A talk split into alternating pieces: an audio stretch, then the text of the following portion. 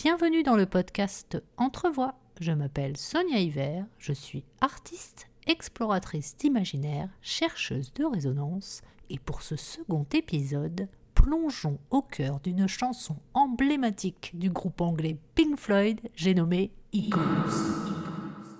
Echoes est l'un des morceaux le plus ambitieux, le plus inspiré, le plus contemplatif de Pink Floyd, mais difficile de trouver le mot ou la phrase juste pour qualifier un chef-d'œuvre d'une telle ampleur.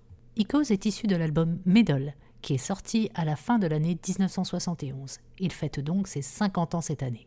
Le titre est un clin d'œil à la pochette de l'album, à la fois aquatique et mystérieuse. Elle représente une oreille humaine immergée dans un bain où de petites bulles matérialisent le son capté par l'oreille. Le créateur, photographe, graphiste et réalisateur Storm Thor Johnson, qui a contribué à donner l'identité visuelle du groupe, voulait à l'origine faire figurer un anus de babouin. Ce grand amateur de l'originalité et du décalage à la sauce Magritte a au final admis plus tard que l'album est bien meilleur que sa pochette. Bon, chacun se fera son avis.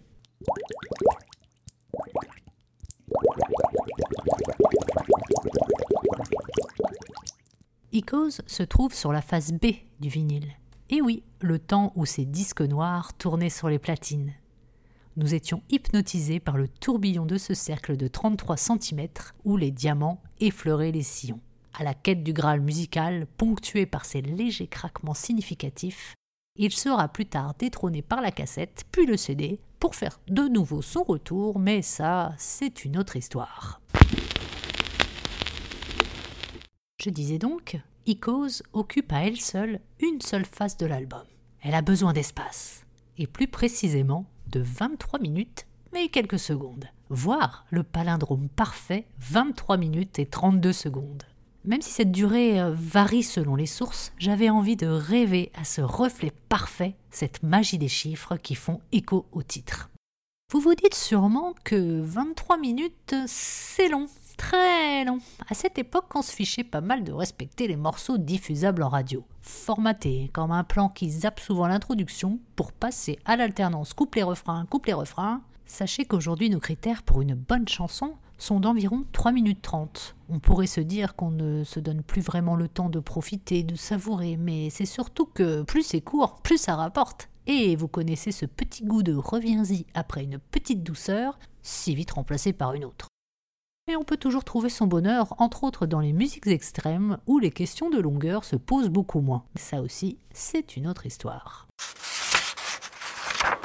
Revenons à Icos et à sa composition comparable à celle d'une œuvre d'art. En effet, sa composition est un montage subtil de fragments de sons divers qui forment une harmonie à l'équilibre parfait comparable à une symphonie, autant synthétique qu'acoustique et électrique, en plusieurs parties, comme le groupe l'avait déjà entrepris dans leur morceau Atom Heart Mother.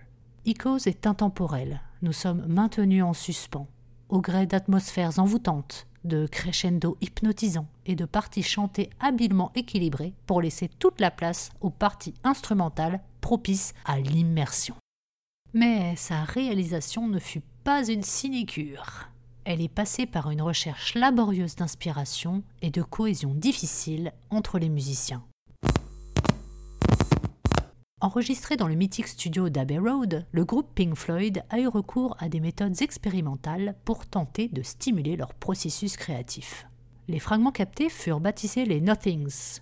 Mais comme le dit si bien Friedrich Nietzsche dans son ouvrage philosophique magistral Ainsi parlait Zarathustra, je vous le dis, il faut porter encore en soi un chaos pour pouvoir mettre au monde une étoile dansante. Au bout de presque six mois, la trame naissante a émergé du tréfonds de tous ces rebuts de son. La première version s'appellera même The Returns of the Sound of Nothings, en hommage au compositeur minimaliste américain Terry Riley. Elle fut jouée sur scène un peu avant sa version définitive et fut plutôt bien accueillie. Avec cet album, le groupe passe à un stade supérieur, ouvrant le chemin à suivre pour les albums suivants. Pink Floyd perfectionnera l'alliance du côté expérimental et celui plus traditionnel pour définitivement asseoir sa place dans l'histoire des légendes du rock. La toute première note, ce sonar du début, rend la chanson instantanément reconnaissable. C'est d'ailleurs ce son qui a été l'élément déclencheur du morceau. Avec cette note de piano évoquant le sous-marin que Rick Wright a mis au point dans une cabine appelée Leslie, nous sommes au cœur de l'océan, de retour aux origines de la vie.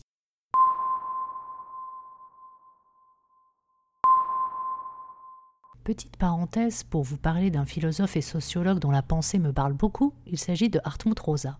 Dans son livre remarquable intitulé Résonance, il déclare que Icos évoque la façon dont nous sommes en relation avec le monde et également en relation les uns avec les autres. Les sons, les bruits, les voix se cherchent et communiquent comme un prétexte pour retrouver le souvenir d'un passé très lointain, équivalent à la Madeleine de Proust. Cette recherche du temps perdu ravive des couches profondes de la mémoire, le souvenir d'un royaume où tout est possible, qui est là, quelque part, et ces réminiscences remuent et ressurgissent en surface et font écho entre les différents objets.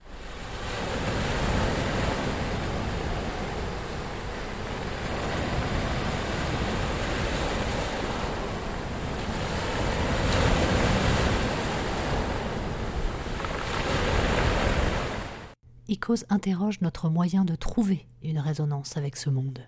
Dans ce voyage, Pink Floyd nous emmène au fin fond des abysses, jusqu'à s'enfoncer dans les entrailles de la Terre, puis transpercer l'écorce pour s'envoler vers le ciel, avant de se perdre dans l'espace infini. Note après note, nous suivons alors une sorte de chemin initiatique, une quête spirituelle. Ces deux regards qui se croisent dans le troisième couplet se rendent compte qu'ils voient la même réalité, ils cherchent à aller au-delà de leur individualisme pour rechercher l'empathie universelle. Par-delà le cosmos et l'océan, le synthé est à la fois mystérieux et envoûtant, la rythmique est insatiable et acharnée, la guitare est légère et stratosphérique. C'est d'ailleurs réellement dans cet album que David Gilmour se révèle. Je vous invite à aller écouter le son de la guitare isolée que j'ai mis en lien dans les commentaires du podcast. Vous pourrez alors apprécier la construction de son jeu de guitare reconnaissable à ses notes tenues qu'on appelle des bends, ses glissés précis, ses effets sonores d'une grande inventivité et son côté blues. Il a ce talent unique de savoir faire parler sa guitare, autant dans la rythmique que dans ses solos, pour réussir à transmettre des émotions.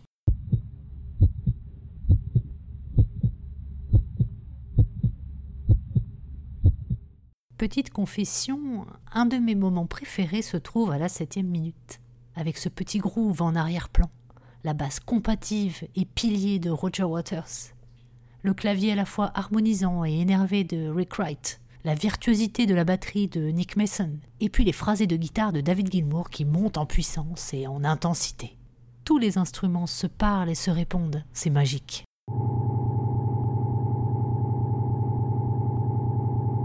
La deuxième partie du morceau commence à partir de la douzième minute.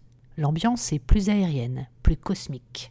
On replonge au fond de l'océan, au son des cris de mouette de la guitare de David Gilmour, heureux hasard d'un branchement accidentel d'une pédale wah à l'envers. Nous nous retrouvons confrontés à toutes ces questions sur le sens de notre existence, tiraillés, menacés, mais, au final, apaisés par ces échos, ces ambassadeurs. Ils sont des guides missionnés par notre mémoire, pour nous aider à trouver des réponses au-delà du ciel. Quand absorbés, nous regardons avec sérénité et confiance par la fenêtre grande ouverte ce paysage incommensurable qui se donne à nous. Echoes est une invitation à méditer sur nous et le monde, à réfléchir sur l'essentiel afin de tenter de mettre de côté le plus possible son ego. Cette chanson a une telle résonance car elle questionne l'humanité, son histoire, ses origines, son futur, sa place dans l'univers elle est un écho à nos tourments existentiels infinis.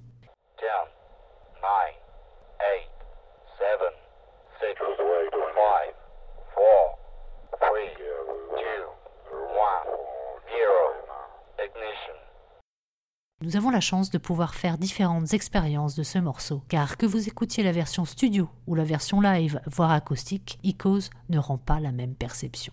Le groupe Pink Floyd a cette particularité d'allier la musique et le cinéma, en l'occurrence avec le film musical Pink Floyd Live at Pompeii, mis en image par le réalisateur franco-écossais Adrian Mabon et sorti en 1973. Echoes a l'air d'être la seule chanson tournée sur place. Il s'agit d'une captation sans public dans lequel l'acoustique incroyable de l'amphithéâtre installe un dialogue entre les musiciens et les vestiges antiques chargés d'histoire. Je vous invite aussi à regarder attentivement le génie de Nick Mason à l'œuvre à la batterie. Autre expérience que je vous recommande et qui aiguisera peut-être votre curiosité, à propos du film d'anthologie de Stanley Kubrick sorti en 1968, j'ai nommé 2001 l'Odyssée de l'espace. Et oui, on peut constater une synchronisation parfaite du dernier chapitre entre les images et le son qui se juxtaposent, coïncident et s'harmonisent parfaitement. Mais c'est peut-être juste encore un nouveau hasard.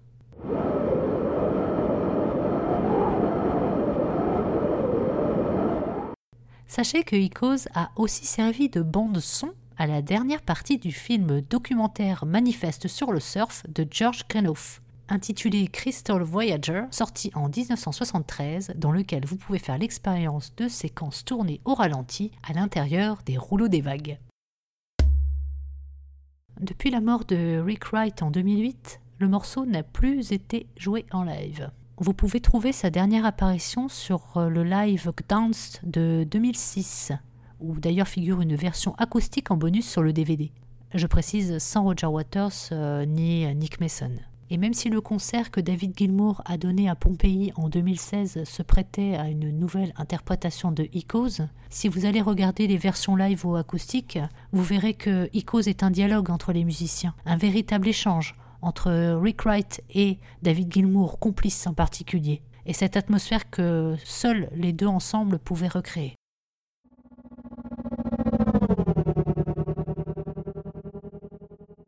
Et vous, quelle ambiance préférez-vous pour écouter ce morceau? Live ou studio Avec ou sans images immersives? Pour ma part, j'aime l'écouter en fermant les yeux et m'embarquer dans une expédition imaginaire unique.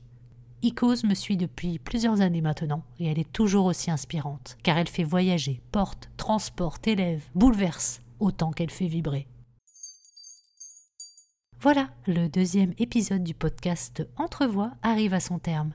Si Echoes ou l'univers de Pink Floyd vous inspire, s'il vous parle, n'hésitez pas à me le faire savoir par le biais des différents réseaux Instagram, Twitter, LinkedIn, où vous pouvez aussi rejoindre le groupe Facebook Entrevoix et sa communauté pour partager, échanger vos mots, vos émotions, votre poésie et pourquoi pas vos expériences. Bref, toute votre créativité en lien avec cet épisode. On se retrouve donc bientôt sur les réseaux et plateformes d'écoute. Et en attendant, je vous souhaite de belles résonances. À très vite pour un nouvel épisode. And no one sings me lullabies, and no one makes me close my eyes. And so I throw the windows wide and call to you across the sky.